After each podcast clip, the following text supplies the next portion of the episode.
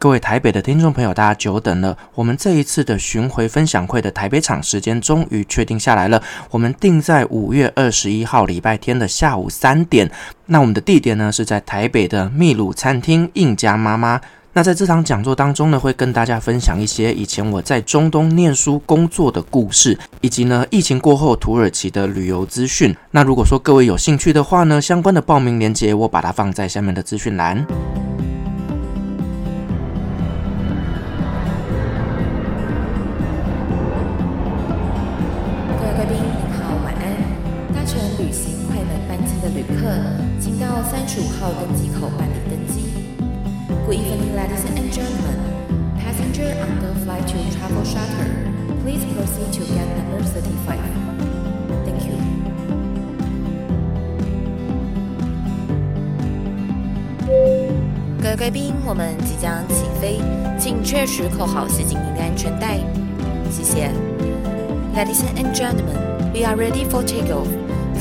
Sure that your seatbelt is fastened.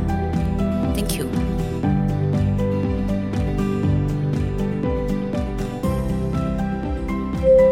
Hello，各位听众朋友，大家好，欢迎来到旅行快门，我是 Firas。在我们前几集呢，邀请了 Joyce，他来跟我们分享了呢他在欧洲旅居的故事，而且跟我们分享很多关于数位游牧需要注意的美美嘎嘎。那现在呢，Joyce 他本人呢就在尼泊尔，那他刚完成了尼泊尔的 ABC，也就是呢登山健行。那今天呢，我们就想要再邀请 Joyce 来跟我们分享了他在尼泊尔那边的一些旅游故事，以及他在那边做了一个很特别、很厉害的事情。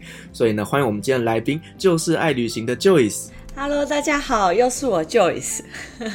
这次要来跟大家分享尼泊尔的故事。是，而且呢，这几天其实我就有在 follow 你的 IG 线动啊，我就觉得哇，天哪，怎么可以这么好玩啊？就是感觉很像梦一场，你知道吗？就是去那个喜马拉雅山的雪景里面走一回，就很不真实。对，但是我们今天呢，先从我刚抵达尼泊尔的时候开始聊起。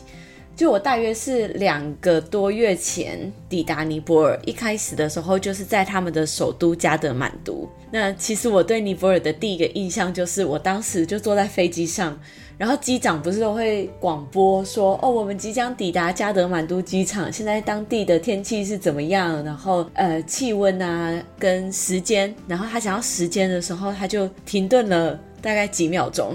他就说：“呃，让我去确认一下时间，我等一下回来跟你们说。”等下，为什么他要确认一下？因为尼泊尔的时差很奇怪，就是跟台湾是差两个小时十五分，然后跟欧洲是差三个小时或四个小时四十五分，就是它不是整数，所以他就是不太清楚现在到底是几点。也太特别的时区了吧？对。然后我当时在飞机上，我真的就是笑出来，我就觉得天哪，这真的就是我想要待的国度，因为我就是不想要去待那种模范生的国度，我就觉得嗯，这是我的地方。对，你就是喜欢去这种。奇怪的地方，没错。后来我抵达了之后，我出去要买菜，我就想说：天哪，我不会在这里买菜耶，因为我在欧洲旅居了七个月嘛。那其实你就是找一间超市，你进去，你就是研究一下当地的东西。但这里根本就没有什么超级市场，几乎是没有，都是那种路边的杂货店。而且你列出来的购物清单，你都没有办法一次买齐。而且他们的那个数字，他们都不用阿拉伯数字，他们都用当地的数字。所以我每次找钱，我都要找很久，然后当地人都在旁边笑我。他们当地是用什么数字啊？就是尼泊尔文的数字，哎，不论是车牌号码，或者是日历、月历，或者是钞票，他们都是用当地的数字。所以我每一次就是像尼泊尔这边，他们也有他们的 Uber，你就是可以叫吃的，也可以叫计程车，也可以叫摩托车。然后我的车子来的时候，我都不知道哪一辆是我的车，因为我看不懂车牌。哦，对，这真的很困扰哎。对，但我现在就是有。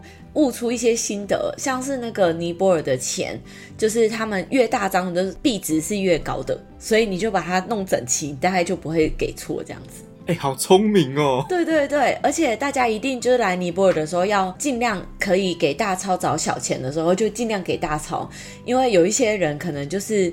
你给他大钞没有小钱的时候，你就很尴尬，他有时候就不会找你了。所以你身上永远都要备着一些小钞，这个是小技巧。你这让我想起哦，一开始我去呃叙利亚念书的时候，对，那因为他们当地的那个数字啊，也就是那种呃阿拉伯文，但不是我们使用的那种阿拉伯文。嗯，那在。买菜的时候啊，因为其实刚去的时候，我的语言掌握度还不是那么高的情况下，他们跟我讲这个菜多少钱，我其实这有点听不太懂，所以我干脆就直接大钞给他，然后他就找一堆零钱给我，所以我身上永远都是一堆小钞。但是这样，他如果找错你钱，你也不知道哎。其实我大概知道他讲的，可是因为有时候就是你知道那个听力不是那么完全精准的情况下，呃，你大概就是只能抓到百分之五十左右的掌握度。哇，天哪！所以这也是差不多异曲同工之妙。对，但是就是我在那边大概生活一两个礼拜之后，就慢慢就习惯了这样子。对对对，我现在也是超级习惯，都可以掏很快。而且在尼泊尔这边，就是我们很常叫摩托车，叫摩托车超级便宜的。我每次出去一趟都不到三十块台币，非常非常便宜。然后他们的法规是规定驾驶一定要戴安全帽，但是后座不用。所以你在尼泊尔，你看不到没有戴安全帽的驾驶，跟你也看不到有戴安全帽的后座，这不是很奇怪吗？这样不安全呐、啊？我不知道啊，我就觉得很厉害。可是我在尼泊尔这边目前看过的车祸，比我在台湾看到的还要少很多哎、欸，我觉得他们很厉害。可是因为我以前哈去印度那边旅行的时候，我都会觉得他们的交通很恐怖。对对对。但因为我没有去过尼泊尔，所以我没有办法想象他们的交通是很混乱的，还是很整齐的。呃，如果都是以首都来讲，就是加德满都跟德里来说的话，加德满都会比德里的情况再好一些，但是也是算很混乱。一开始的时候也会不太知道要怎么过那种太大的马路，我就会扒在当地人的旁边，就跟着他们一起过就对了。然后现在的话，我就是已经可以来去自如了。你真的很融入当地。我现在超融入当地的，而且有时候有一些车就差点撞到我，我还会有点不开心。我想说，你是外国人是不是？当地人是不会撞到我的，就 是自诩自己是当地人的。我是。然后这边的话，就是因为他们就是宗教的气息非常足的国家。所以，呃，我已经很习惯那种三天一小节，五天一大节。我第一个经历的大的节日就是湿婆节，然后我真的是超无知的，我到前几天才知道，原来湿婆是男的。他是印度的主要的神，三大神之一。然后其实。它有点像是魔鬼耶，它的故事都蛮可怕的，就是一些神话故事。有机会大家可以去看一下维基百科。然后因为它是印度的神嘛，所以尼泊尔这边就是在加德满都的机场附近有一个湿婆庙。那那边有一条河是恒河的支线，所以那边也是一年三百六十五天都在烧尸，就像是印度的瓦拉纳西一样。然后那时候呢，就因为湿婆节，所以所有的人都是从各地啊、印度啊来这边朝圣。在那个庙里面，大家就是唱歌跳舞，但是左边在唱歌跳舞，右边在烧尸，你知道，就是那个反差感非常的大，好冲突的画面哦，非常冲突。而且就是印度的和尚，他们叫爸爸，就是会穿类似那种橘色、黄色的那种印度袈裟嘛，就是一片的。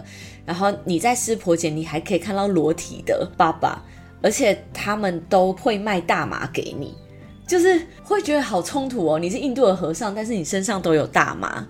可是后来我问了当地人，我就说，就是是你们在节日的时候抽大麻是合法的吗？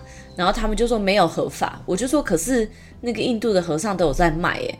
我就说警察都不会抓他们嘛，他就说对啊，他们都有在卖，警察也不会抓他们，是因为抓到他们，他们也没有什么好给惩罚的，他们身上一无所有，就是你把他抓去关，或者是你叫他罚钱什么的，他也拿不出来，所以警察通常就是只会抓就是正常人这样子，所以叫我们还是不要轻易尝试。天哪，哎，好像就是僧侣，他应该是一个正义的形象，可是他却在卖这个在当地不合法的大麻。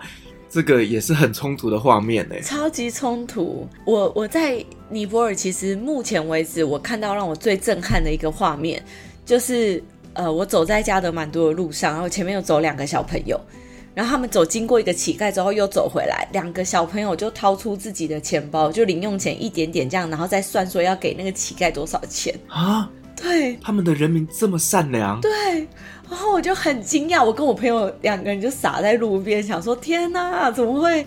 我们是有多不善良？我觉得其实台湾还是有很多人，就是看到这种需要帮忙的人，我们会伸出援手。但是你跟我说两个小朋友，对，他们也许连这种金钱观念他们都还没有健全的情况下，他们看到需要帮助的人，马上就二话不说伸出援手来。对啊，这个真的很难得。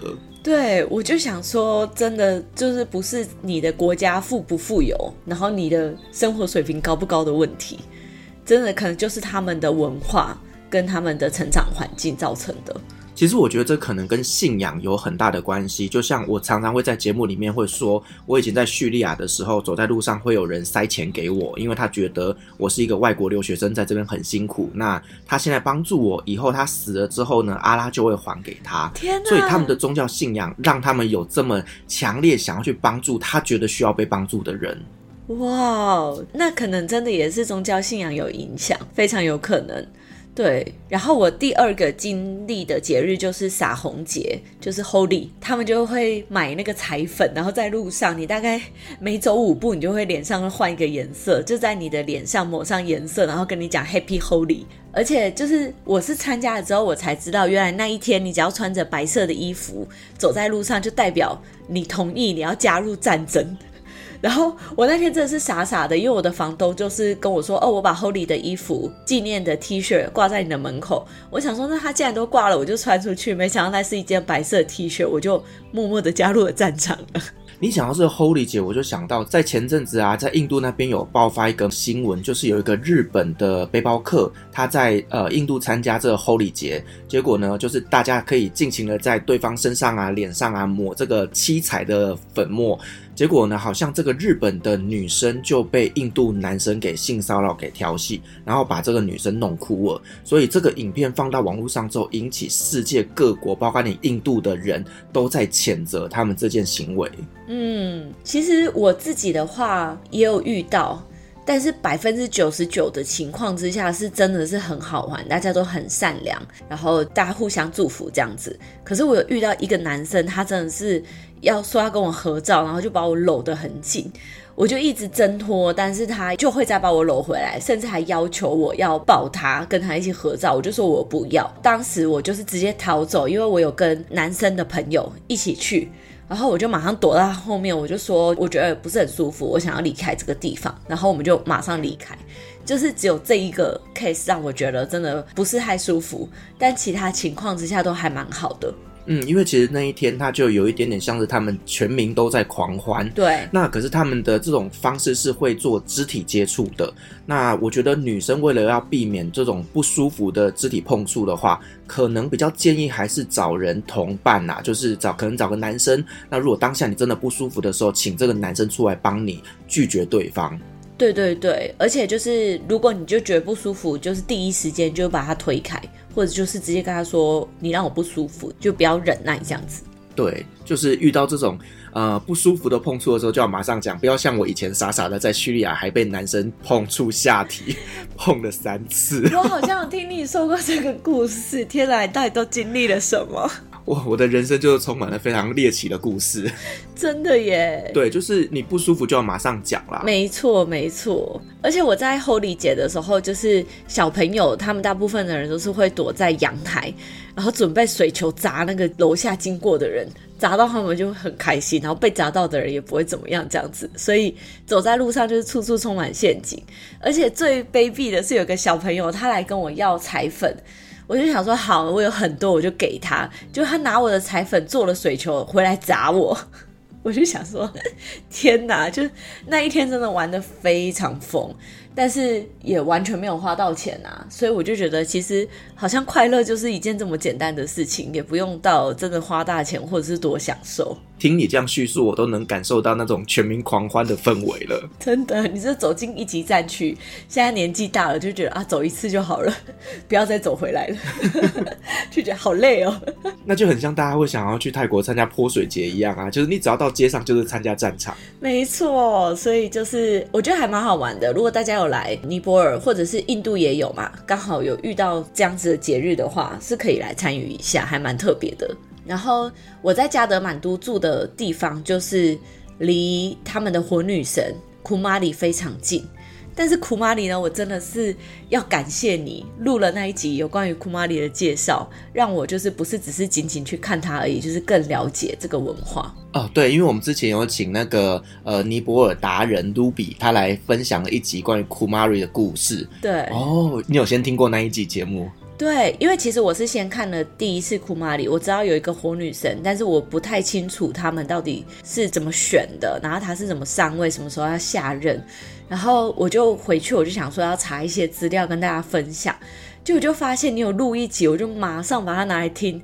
听完之后，我跟那个之后来的朋友介绍，他们都说你怎么知道？我说我就是听 podcast 啊什么的，我觉得好像很厉害这样子，就是很了解。哇，旅行快门这么的有知识性。没错，真的。然后就是像那个大家都说你待在加德满都待两个月，你不会很腻吗？我就说我还真的不会耶，我每一天出门哦，我都觉得有新奇的事情可以发生。就像是可能他们电线乱七八糟啊，或者是一开始的时候你就想说啊，这条路应该在施工不能走吧，一直到后来你就想说没有什么是不能走的路，什么路都可以过，即便是施工的路你都觉得可以经过。然后有时候他们可能就是在维修电线也没有围起来啊，然后小朋友就在路上走，你就为他捏一把冷汗。而且走在加德满都的路上，他大概就是如果地上有个大洞，他们就拿一颗石头放进去，就代表他们修好了，这样。对。所以大概就是你在加德满都，你是不能当低头族的，你觉得会跌死，不能滑手机啊，完全不行，连用导航都会有一点吃力。呃，我到后来就是培养出非常当地的气息，就是我出门我也不用导航了，我也知道我今天要去哪个餐厅要怎么走，然后到了之后语言不通，我要怎么点餐之类的，我真的超会点餐的。现在最容易的方法就是指着隔壁桌的餐点说我也要一个。或者是拍照，然后指着他，跟他说我也要一个，在 Google 上面找也可以，就不用会当地的语言也没关系。既然你讲到了餐厅，那我们可不可以稍微介绍一下那边有什么好吃的菜啊？这边有一个我忘记它叫什么了，但是就是一整盘，然后它会有很多个不同的小格咖喱跟饭，然后它可能会配一些优格啊、沙拉跟一些小配菜，然后会有一个饼，这就是尼泊尔当地的那个餐。然后如果你在餐厅点这份餐的话，就是里面所有东西你都可以免费跟他续加，一直续到你饱为止。可是可能有一些人不知道，所以我就觉得可以跟大家分享一下，来尼泊尔可以点那个。怎么听起来好像去韩国餐厅可以吃泡菜吃到饱一样？对，可是它是连主餐都可以续，哎，就是还蛮不错的。哦，是。对啊，就是连鸡肉咖喱什么的，它都会让你续。然后这边就是喝很多 masala tea，就是尼泊尔奶茶，应该就有点像印度拉茶那样子。还有 lassi 也很多哦，所以它的饮食其实是受到印度很大的影响的。对，然后还有西藏，就是像你如果有点想吃中式的那种汤面之类的，你就搜寻西藏餐厅，因为这边离西藏还蛮近的，文化也很像，所以还蛮多西藏餐厅，你就可以去吃比较符合亚洲人的口味。因为刚到的时候真的很冷，常常想要喝热汤面，就会去西藏餐厅吃。那那边的消费高吗？这边消费非常便宜。我再补充一个，就是尼泊尔这边很奇怪的是，他们不吃牛，牛不能吃，但是水牛可以。为什么？水牛不是要拉田吗？就是水牛既要拉田，既要载物品，还要被吃。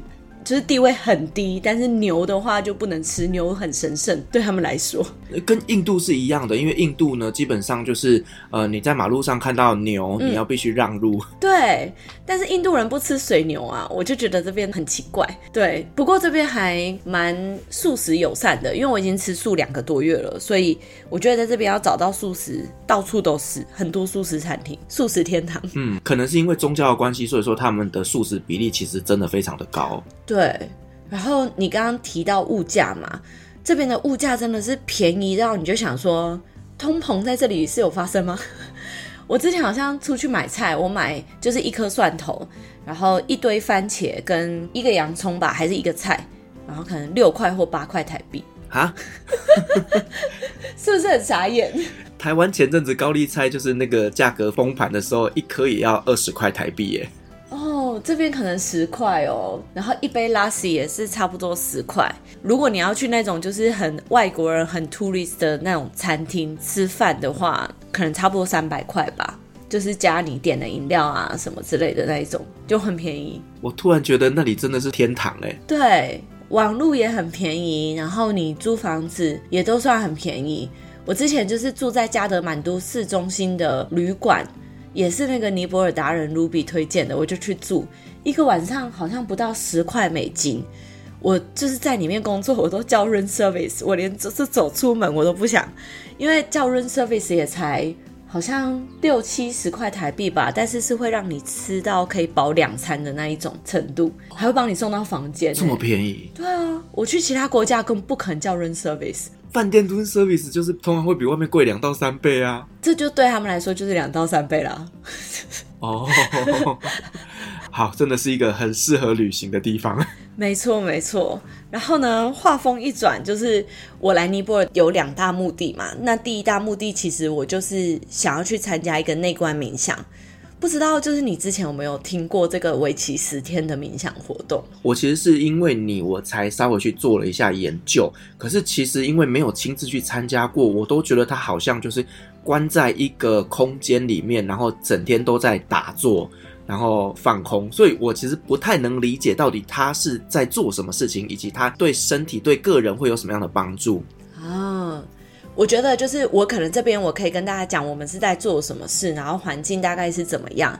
但是我相信，就是有心灵上面，大家每个人得到的可能会不太一样，这个就不分享了。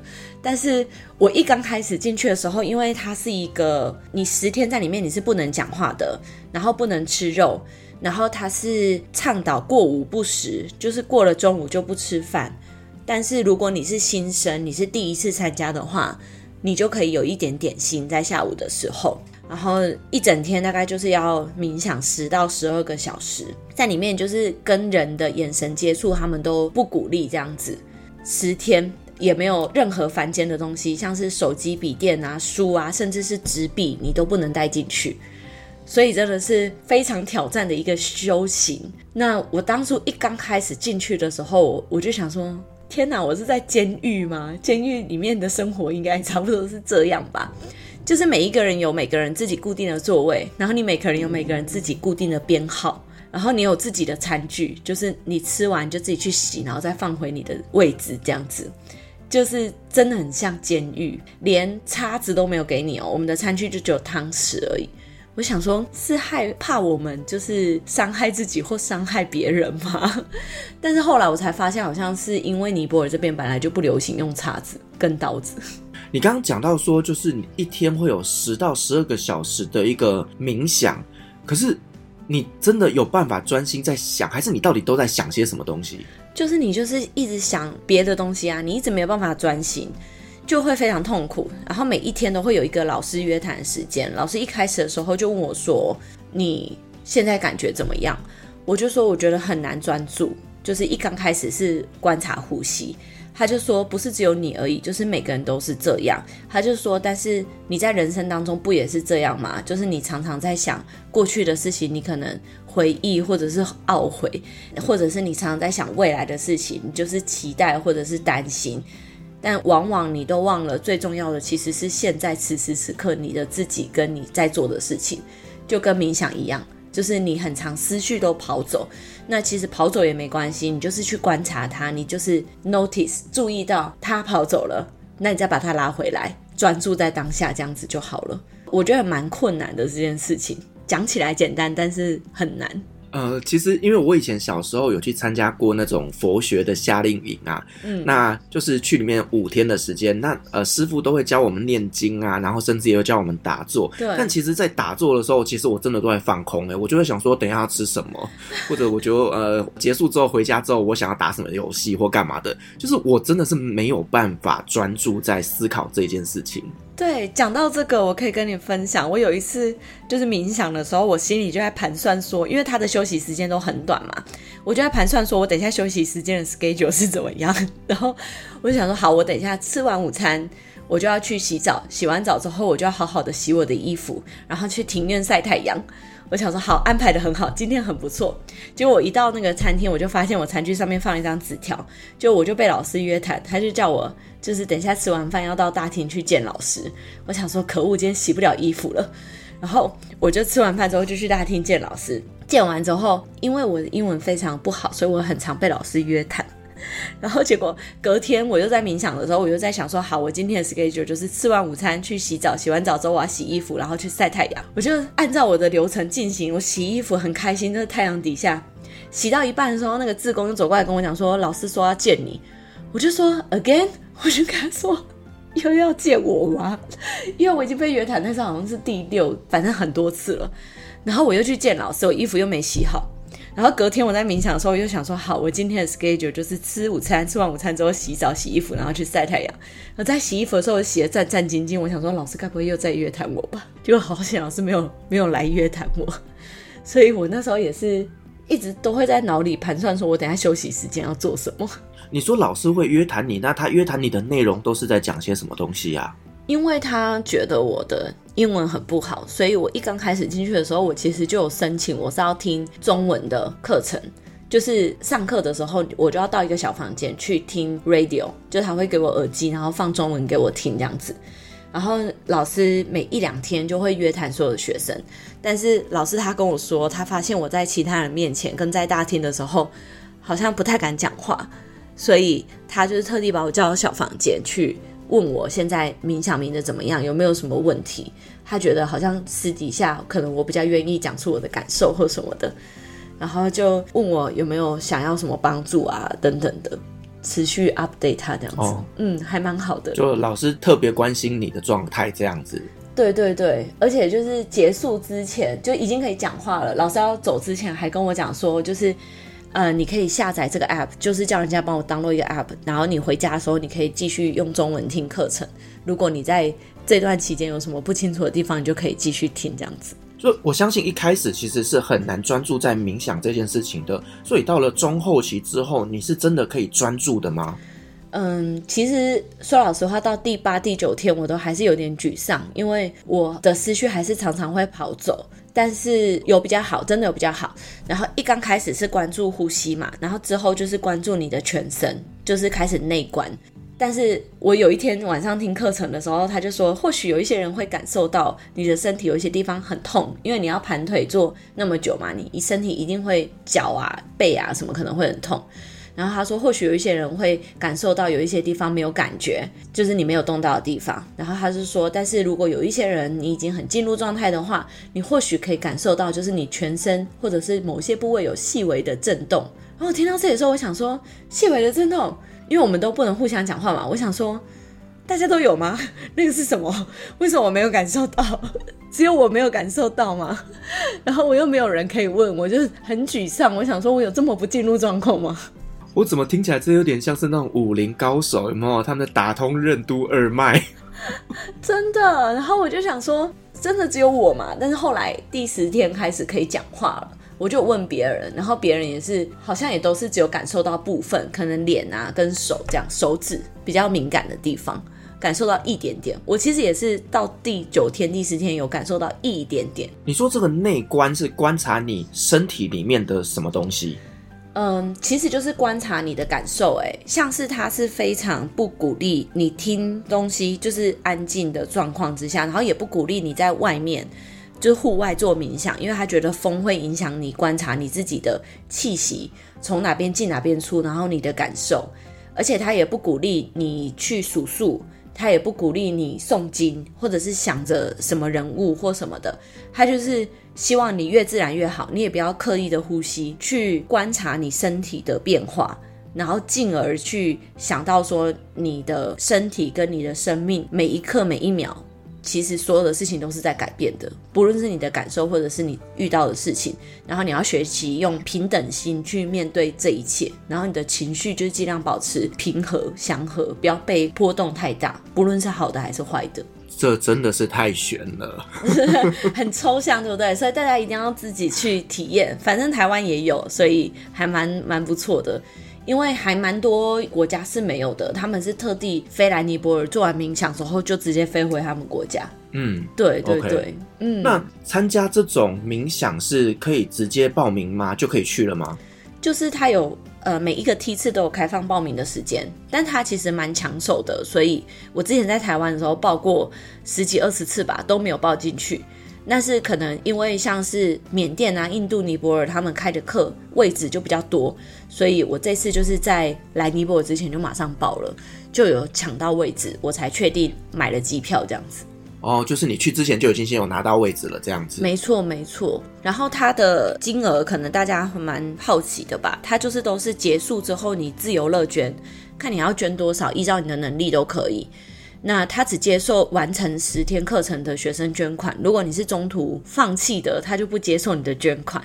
然后所有里面的工作人员跟老师都是自工，没有拿钱，所以你这一梯用的所有的费用都是上一梯的人捐的，那你这一梯所有捐的钱都是下一梯的人用的。哦，哎，我觉得这样听起来真的是蛮好的一种循环呢。对对对，然后世界各地真的有很多，而且在一些国家，就是他们的监狱也会就是让那个犯人做这件事情，尤其是关完之后还要出去面对现实社会的犯人。那他们会觉得你 take care 他们的心理也很重要，要不然他们出去，他们如果心理不健康，也只会继续犯罪，甚至是犯更多的罪。哎，我觉得这个方法真的蛮不错的，看能不能透过这种观察自己，来把他的那种暴力的那种倾向，把它消弭掉。嗯嗯嗯，对，就是呃，回看你自己之前做过的事情，然后去好好的在里面。你关着也是关着嘛，那你不如就做一点冥想，我觉得啊，可能是这样。反正在里面时间很多啦。是啊，是啊，对，所以这个大概就是冥想的分享。如果大家有兴趣的话，嗯、我也可以把链接给你，就放在下面给大家参考，这样子。好啊，好啊，没有问题。到时候呢，我就把它放在下面资讯栏。如果大家想要再更深入的了解，就可以自行去点阅。嗯，然后我冥想结束之后呢，我就是在加德满都待了我最后一个礼拜，我就出发去。安娜普尔纳 ABC 徒步就完成了我在尼泊尔的第二项任务，我就想说，哦天哪，我的这二零二三年已经完整了，才四月而已就觉得完整了。因为就是尼泊尔是非常非常知名的这种登山的国家，因为全世界好像十四座八千公尺以上的高山有八座都在尼泊尔，所以其实它真的是一个非常非常适合健行的一个地方。没错，然后跟大家稍微讲一下，从二零二三的四月一号开始，呃，尼泊尔这边政府就有发布一个规定，是说外国人已经不可以再自己登山了，你一定要请合法的向导，跟入口登山费也已经涨了。所以我在这边分享的就是请向导跟请背夫的经验，就没有分享自己登山的经验了，因为反正也不能的嘛。哦，他这样子的规定可能有两个原因，一个是保护去观光的这些游客的安全，同时也保障当地人的就业机会。对，好，所以现在要进去是都必须提前做申请吗？就是你一定要找向导，然后向导就会帮你处理所有的事。要不然如果你自己进去的话，其实你要张罗蛮多事情的。就是他有很多会确认你的登山证的入山口，然后你可能要确认路线啊，要订山屋啊。你可能自己要准备很多装备之类的，但是如果现在你请向导的话，其实基本上你只要想去走，完全没有任何问题。像是语言啊、装备啊、天气啊，还有负重啊，或者是路上你能不能洗澡、你要吃什么，甚至是有一些植物你是不能碰的，向导都会跟你讲。所以其实我觉得跟团还是有跟团的好处。嗯，因为其实我稍微查了一下，就是那一边的一个登山，其实因为海拔非常非常的高，嗯，所以在去之前，有必须要做一些什么样的训练吗？对，这个就是一个问题了。因为呢，我在这边其实还是要呼吁大家，就是虽然尼泊尔这边都是讲 trekking，也就是徒步旅行嘛，但我实际去走了之后，我发现这根本就不是 trekking，这是 hiking，完完全全就是爬山。不是徒步，然后因为我平常没有什么爬山的经验，然后可能因为我的粉丝很多都是那种运动好手，然后他们知道我要去走 ABC 之后，就跟我讲说，哦，ABC 很简单，很简单，很简单，所以我就有点算是轻视了这个旅行，我就没有做什么锻炼。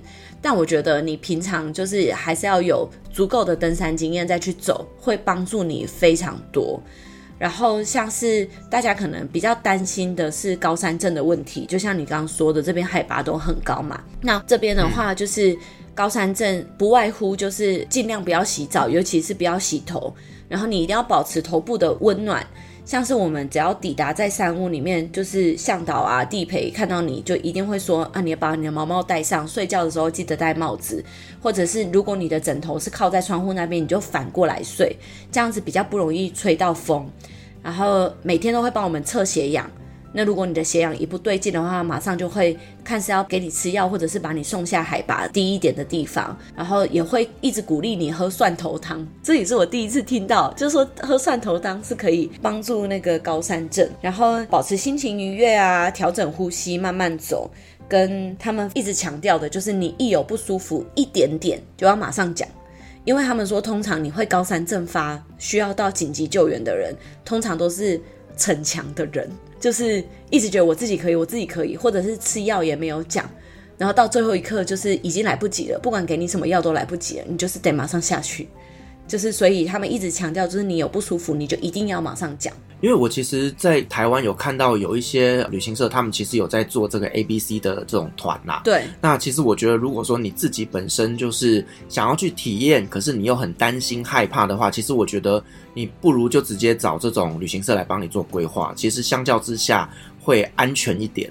对，而且你你也不用担心路上你到底要住哪里，然后吃什么，就是你真的是只要人健健康康的到，健健康康的走完，开开心心的去体验就好了。在现代人就是这么忙碌的时间，我觉得要大家做这些功课也是蛮吃力的。那如果有一个专业的旅行社可以帮你把这一切都规划好的话，我觉得还蛮不错的。而且如果你跟着当地的向导的话，好的向导就会直接把，比如说安娜普尔纳 Base Camp 就是的山屋，旺季的时候他就会全包了。所以散客都订不到，或者是你比较小的向导，你都订不到。那你如果早上你想要看 ABC 的日出，你就必须得住在前一个村庄，然后隔天早上再很早起来摸黑到上面看完日出之后再走下去，就是你可能没有办法住到这么好的山屋。然后像是你可能喝水，在路上喝水、喝饮料、洗澡，那些都是要额外的费用，WiFi 啊什么的。但是有一些向导如果跟山屋的工作人员关系好的话，有的时候他们就不会再另外跟你收钱了。所以我觉得，就是虽然你花钱，但你有觉得这个钱花的蛮值得的。然后像是我其实当时也不知道说上面会下雪下成这样，因为通常四月的 ABC 是不会有雪的。这次真的是不知道为什么下了暴风雪。那向导就非常的专业，就有帮我们准备冰爪。如果你没有冰爪，是完全没有办法在那个雪地里面走。然后他还帮我们准备了热水袋，晚上睡觉之前就会帮我们装好热水，让我们去睡袋暖被这样子。我就觉得啊，跟团还是有跟团的好处。你这个真的让我想到最近我在规划那个土耳其的行程啊。是。那到了旅游旺季之后，你知道真的是一房难求哎。对对？这个时候真的是要找个当地有利的旅行社来帮你做规划，不然说实话，你如果自己想要去这种订房网站去订啊，可能你你能选择的就没有那么多，然后可能地点啊或者是房型啊都没有那么好。没错，你真的懂我在说什么，因为。真的也是自己经历了之后就觉得啊，是有值得的，就是蛮推荐大家来的话是可以请向导帮你安排好一切，然后像是一些什么医药啊，就是紧急修护的东西，他都会帮你准备好。然后像是后来我们其实我们同团有一个七十岁的大哥，他最后就有高山症发嘛，他就判断他的情况，然后帮他安排直升机。然后我们同团又有一两个女生是脚扭到，然后他就判断他们的情况，马上帮他们安排马，他们就坐马下山。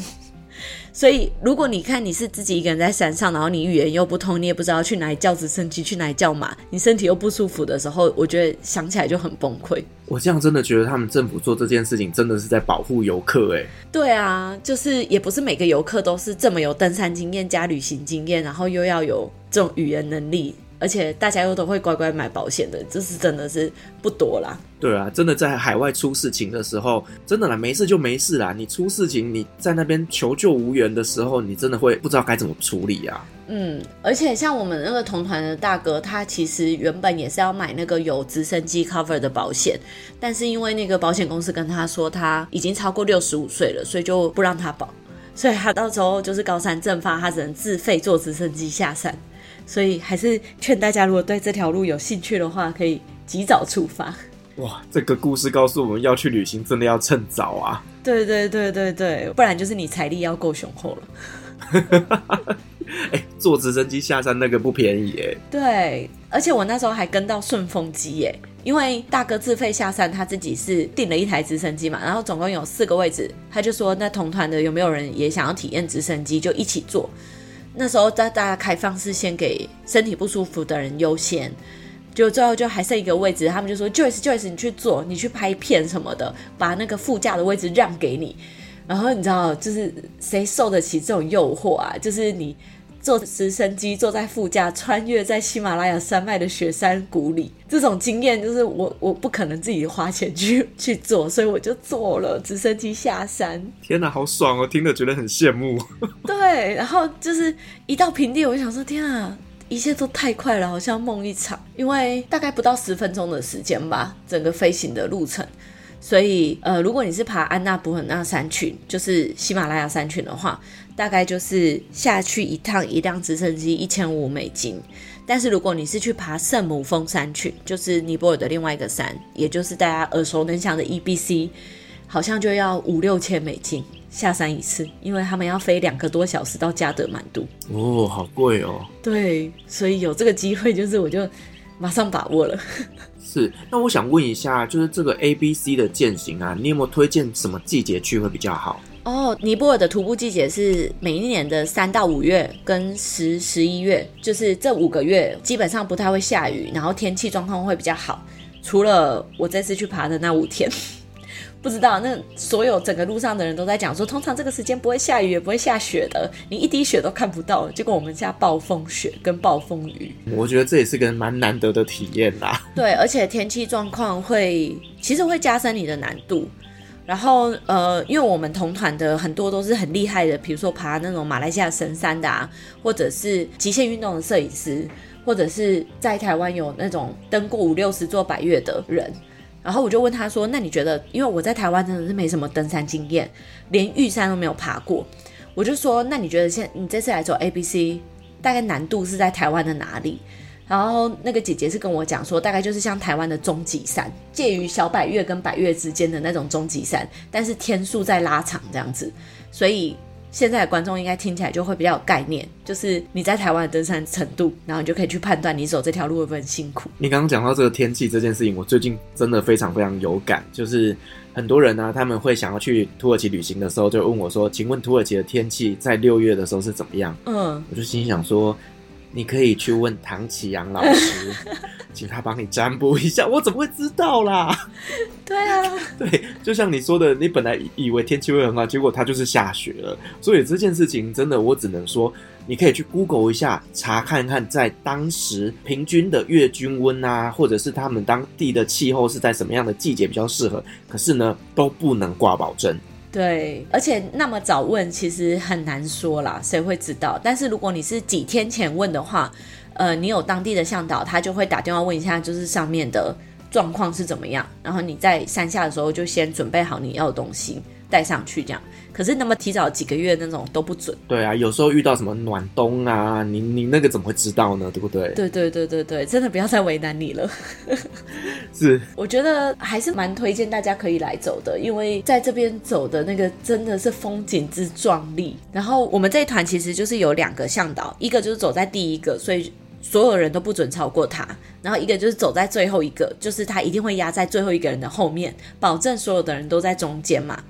然后后面的那个向导跟我就特别好，那你们知道为什么了吧？因为我很慢，我真的很慢，所以我几乎是这一个礼拜都是跟他一起走的。哦，因为他就留在陪你，他慢慢走。对，然后他真的是对我们无微不至的照顾，就我们后面几个，他会帮我们穿脱雨衣啊，然后会知道我的雨衣要多长，然后还要教我尼泊尔语，然后帮我们照相，帮我们录影。然后帮我们就是，反正就是做很多事情，穿脱冰爪什么的。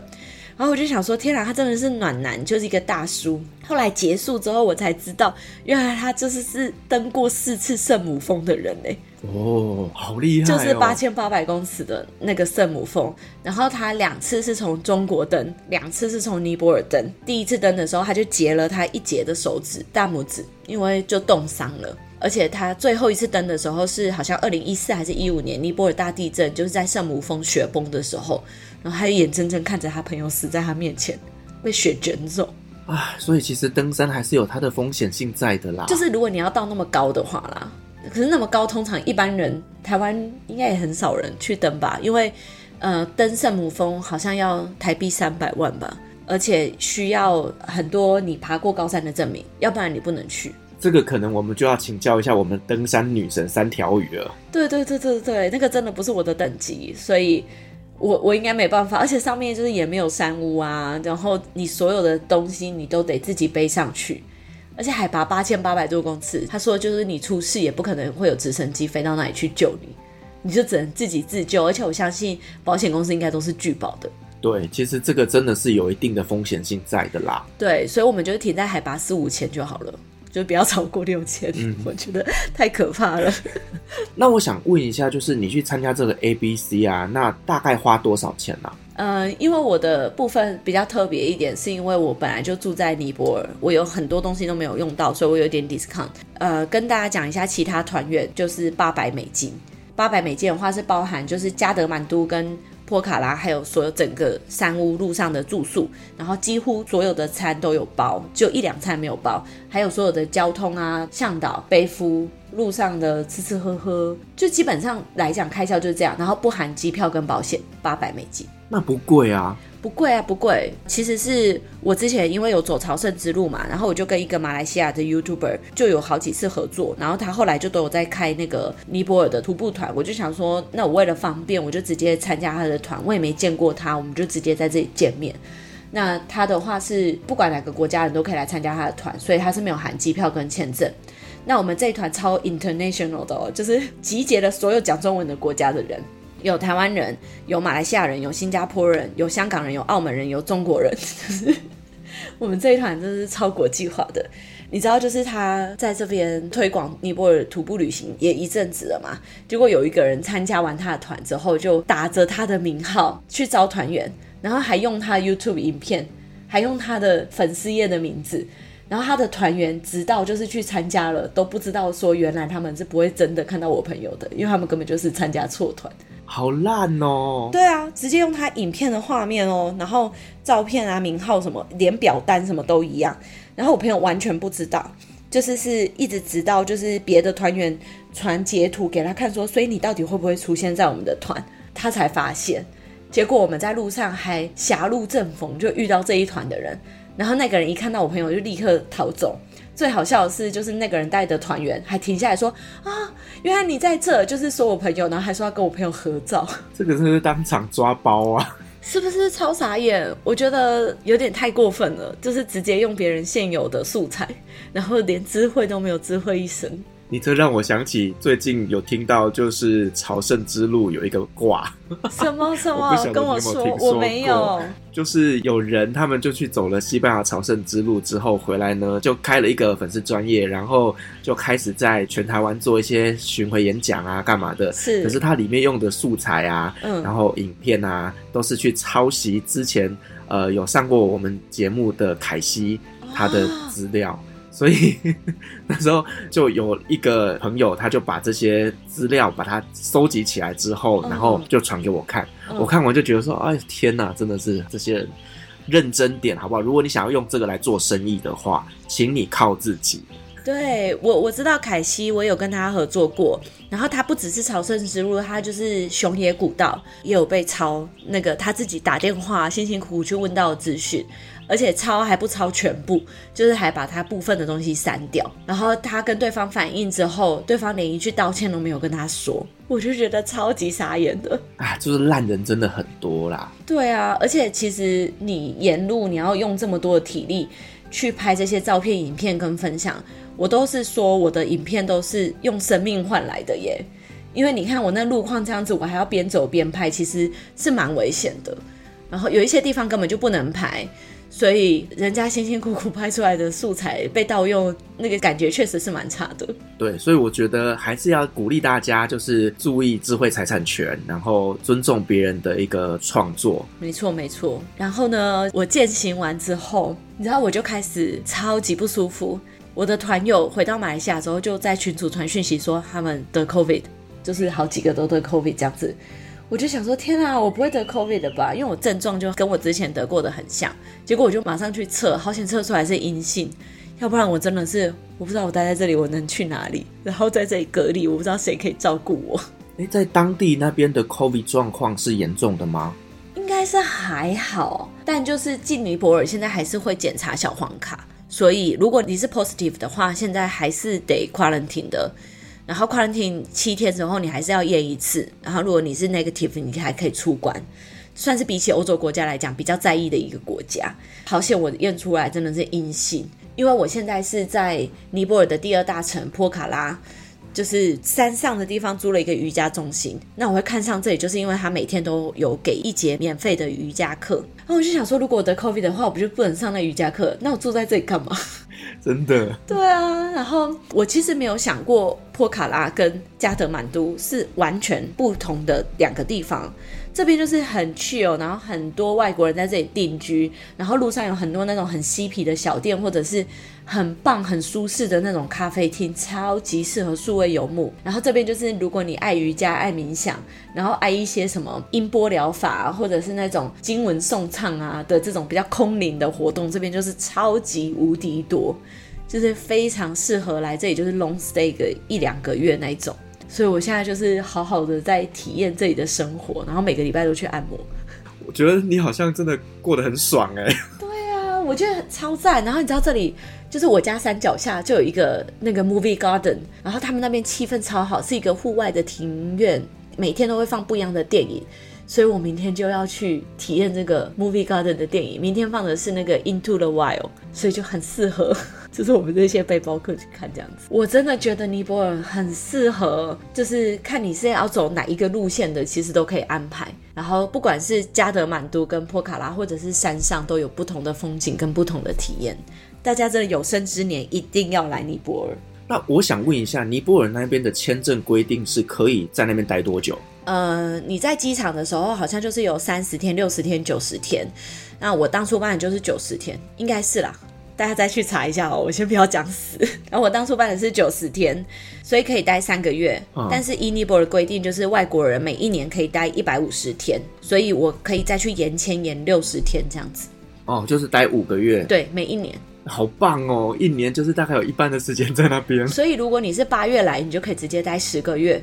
八九十十一十二，对，如果你是八月来，就可以直接待十个月哦。它是可以这样连在一起的，没错，跟那个生根签不一样，它就是以年度做计算哦。所以大家如果想要数位游牧的话，其实真的可以考虑一下八月份去。没错，没错，我觉得尼泊尔这里真的非常适合，不论是天气啊、物价啊、人文，也没有印度那么嘈杂，然后也没有印度这么烦人。然后也算是蛮安全的这边，嗯，然后又可以体验到这种宗教的一个加德满都，然后同时又可以体验到大自然的波卡拉，然后还可以去登山践行，我觉得真的是太棒了。对，请大家可以多多关注我的那个 Instagram，我的那个现实动态都很精彩。对，真的，我每一天都被你洗脑。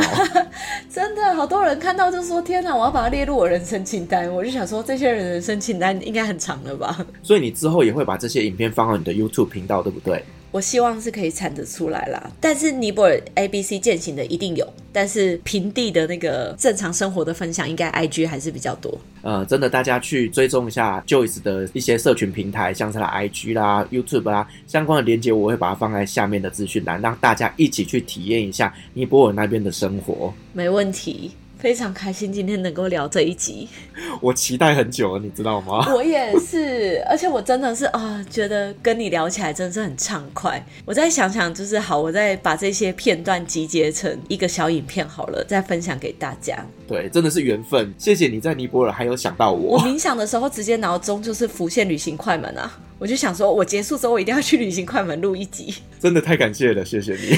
没有没有，我也要谢谢你。期待有一天你也可以来世界各地找我。好，没有问题。嗯，哇，我觉得今天真的是听了 Joyce 跟我们分享了尼泊尔那一边很生活化、很旅游化的一些资讯，呃，让我们知道那边的一些旅行的资讯以外，同时又带着我们去做这个 ABC 的登山践行，让我们知道，就是其实呢，每个人都是能够去做这样子挑战跟尝试的。那如果说大家以后呢有想要去尼泊尔旅行的话呢，那希望自己的节目内容对大家会有帮助。好，我们再一次感谢 Joyce 的分享，同时感谢所有听众今天的陪伴。如果您喜欢我们的节目的话呢，别忘记给我们五星好评加分享哦。另外呢，我们在 FB 设有旅行快门后期室的社团，针对今天这期节目，你有任何想分享的，都可以在上面留言，所有的留言都是我亲自回复的哦。旅行快门，我们下期再见，拜拜，拜拜。